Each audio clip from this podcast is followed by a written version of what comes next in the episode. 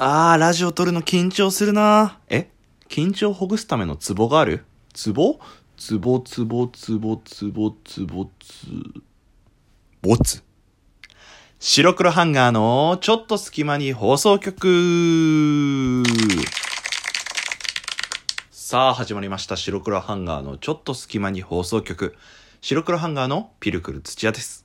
この番組は寝る前の数分間やスマートフォンをいじってる時間など皆さんの寝る前にあるちょっとした隙間時間に僕らの他愛もない会話を聞いていただこうというラジオ番組ですぜひ寝る前のちょっとした時間とかえっ、と電車で通勤してる最中にあの、聞いていただけると嬉しいなと思います。よろしくお願いいたします。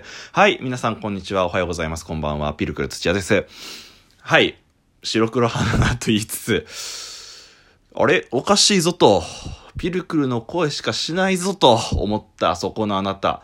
勘がいい皆さんならもうお気づきですね。はい。ピルクの個人会になっております。はい、申し訳ないです。そうなんですよ。最近個人会ばっかでね、あの、本当に申し訳ないなと思ってるんですけど、ちょっとね、二人の今忙しい期間というか、時期というか、が重なってしまいまして、まあちょっと個人会個人会みたいな連続になっちゃってるんですね。白黒ハンガー二人でね、やっぱ、いる、その掛け合いとかが面白いって言っただ言っていただけるので、そんな中でね、あの一人で喋るっていうのは、ちょっとね、僕らも、まあ不本意っつったらあれですけど、あのーちょっとね、やりづらい部分もあったりするんですけど、まあちょっとだけお待ちくださいませ。これ別にね、長期休みとかじゃないですよ。本当にちょっとタイミング合わなかっただけですよ。大丈夫ですよ。あさってぐらいからちゃんと二人であの更新する予定でございますので、はい。あの、ピルクル土屋のお話に付き合っていただけたらなと思います。明日はあの、超一流イケメンスーパースターのベベさんが、のお話になりますので、あの今日はピルクルで皆さん我慢してください。お前の話つまんねえよ。うるせえよ。喋んじゃねえよって思ってる方、本当に申し訳ないです。ただ、ちょっとだけ聞いて。ちょっとだけ聞いて。お願いします。はい。ぜひよろしくお願いいたします。はい。あのーそうね。なんか、ラジオトークのユーモラスで笑おうっていう、その特集みたいなところに、白黒ハンガーのちょっと隙間に放送局が入ったみたいで、はい。これはもう一重に応援してくださる皆さんのおかげだと思ってます。ありがとうございます。今後とも白黒ハンガーぜひよろしくお願いいたします。ちょっとでも皆さんに、まあ面白いお話を提供できたなと思って 頑張りますので、って言ったそばからね、ピルクル土屋の一人っていうね。はい、申し訳ないです。はい。まあね、今日は、そう、ピルクル土屋のお話ですよっていう感じなんですけれども、なんかあれだね、昨日は、昨日とか言ったらあの、ちょっと収録日分かっちゃうかもしれないんですけど、昨日はスーパームーンだったらしくて、僕も会社でちょっと遅くなっちゃって帰ってる時に、あの、歩いてたら、今日の月はすげえ綺麗だなと、でかいなと、丸いなって思ったりもしたんですけど、あれは、ね、スーパームーンだったらしいね、どうも。知らなかったんですけど、うん、すごい月が綺麗でした。あのね、ピルクルはね、その散歩するっていうお話もしたんですけど、もちろん昼に散歩もするんですけど、結構夜にいきなり散歩したりとかもしますね。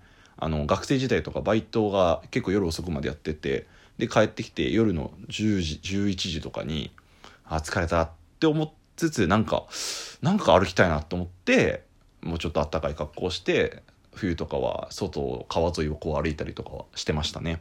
でそういう、まあ、田舎だったんで結構星とか月っていうのがめちゃめちゃ綺麗で、まあ、夜の散歩ならではのそういった風景とかっていうのもあったりするのでなんかちょっとだけワクワクするこの感じ僕はちょっと子供のその心もまだ忘れていないのでワクワクしたりとかはしましてなんか夜やべえテンション上がるみたいな感じになってましたはいぜひあのね皆さんもちょっとちょっとだけね夜まあ、その緊張とかを歩いてみたりしてもいいんじゃないでしょうか。ぜひ、あの、湯冷めとかね、そういう犯罪とかには、もう夜危なかったりもするんで気をつけてください。はい。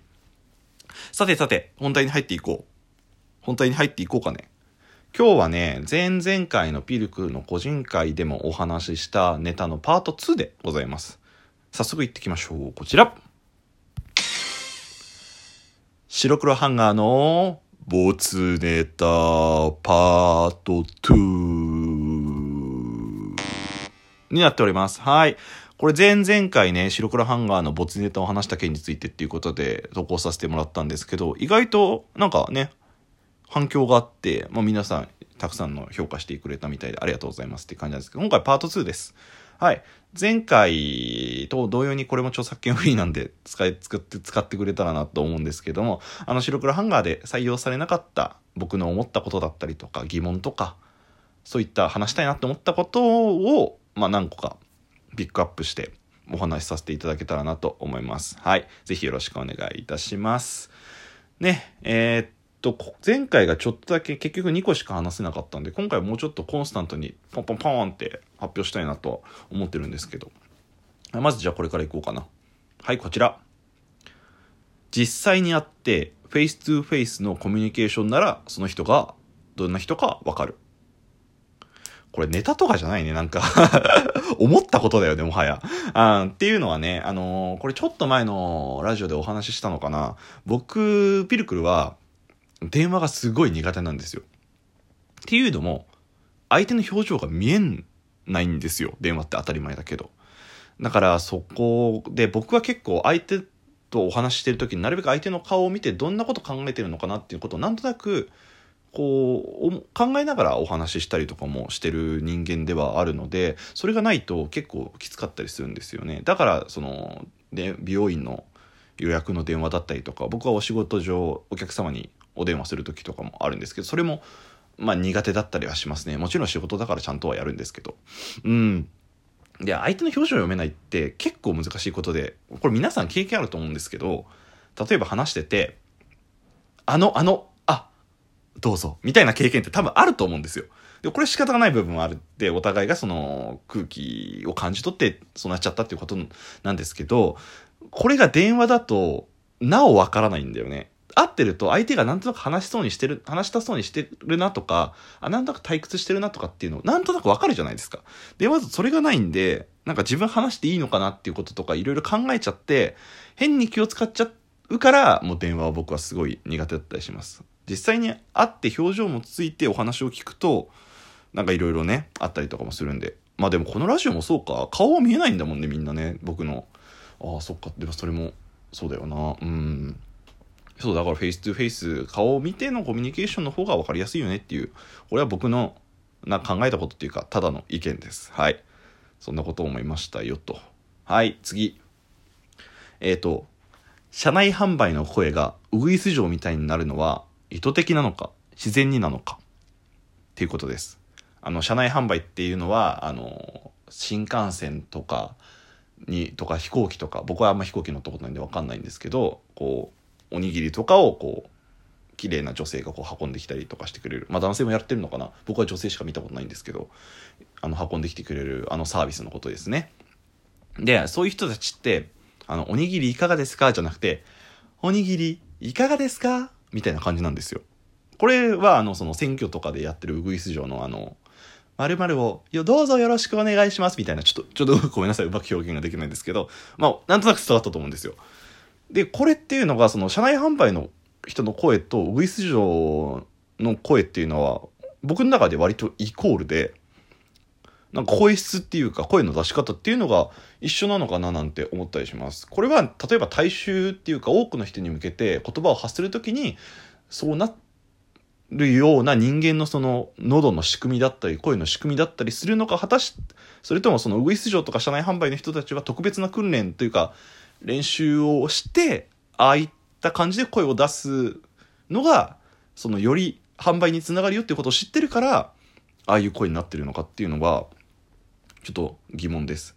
万人が万人ああいうふうに何例えば多くの人に何かを販売する時にああいうふうに声が高くなるのかはたまたわざとそういう声を出すことによってお客様たち側がなんかこう引きつけられるというか注目するような喋りなのかっていうことが疑問ですね。あのー、これは本当に疑問なんでぜひ誰か知ってる人とかいたら教えてほしいななんて思ったりします。はい。まあそんなことです。はい、次。えー、スマホがない時代、待ち時間何をしていたのかっていうことですね。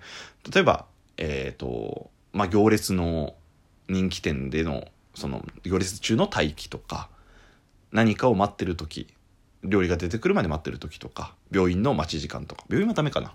あの、基本的に皆さん、多分多くの人はスマートフォンを今いじってると思うんです。僕もそうです。スマートフォンいじってると思うんですけど、そのスマートフォンが普及し始めたのは割ともう最近じゃないですか。だからそれまでにはみんな何してたのかなっていうことを思います。僕はその本当にちっちゃかったので例えばなんだろうな本棚に置いてある絵本とかを読んだりとかちょっと成長すると自分で雑誌とかを持ってきてそれを読んだりとかしてた気がするんだよな母親も確かそういうなんか雑誌みたいのでを読んでた気がするな。それこそあとなんかその待合室にあるテレビみたいのを眺めてたと思うんだよね。そう今だったらスマートフォンで何でも時間を潰せるとは思うんですけどその前には何で時間潰したのかな。今だから多分スマートフォンが消えると多分みんなめちゃめちゃ退屈だと思うんですよ。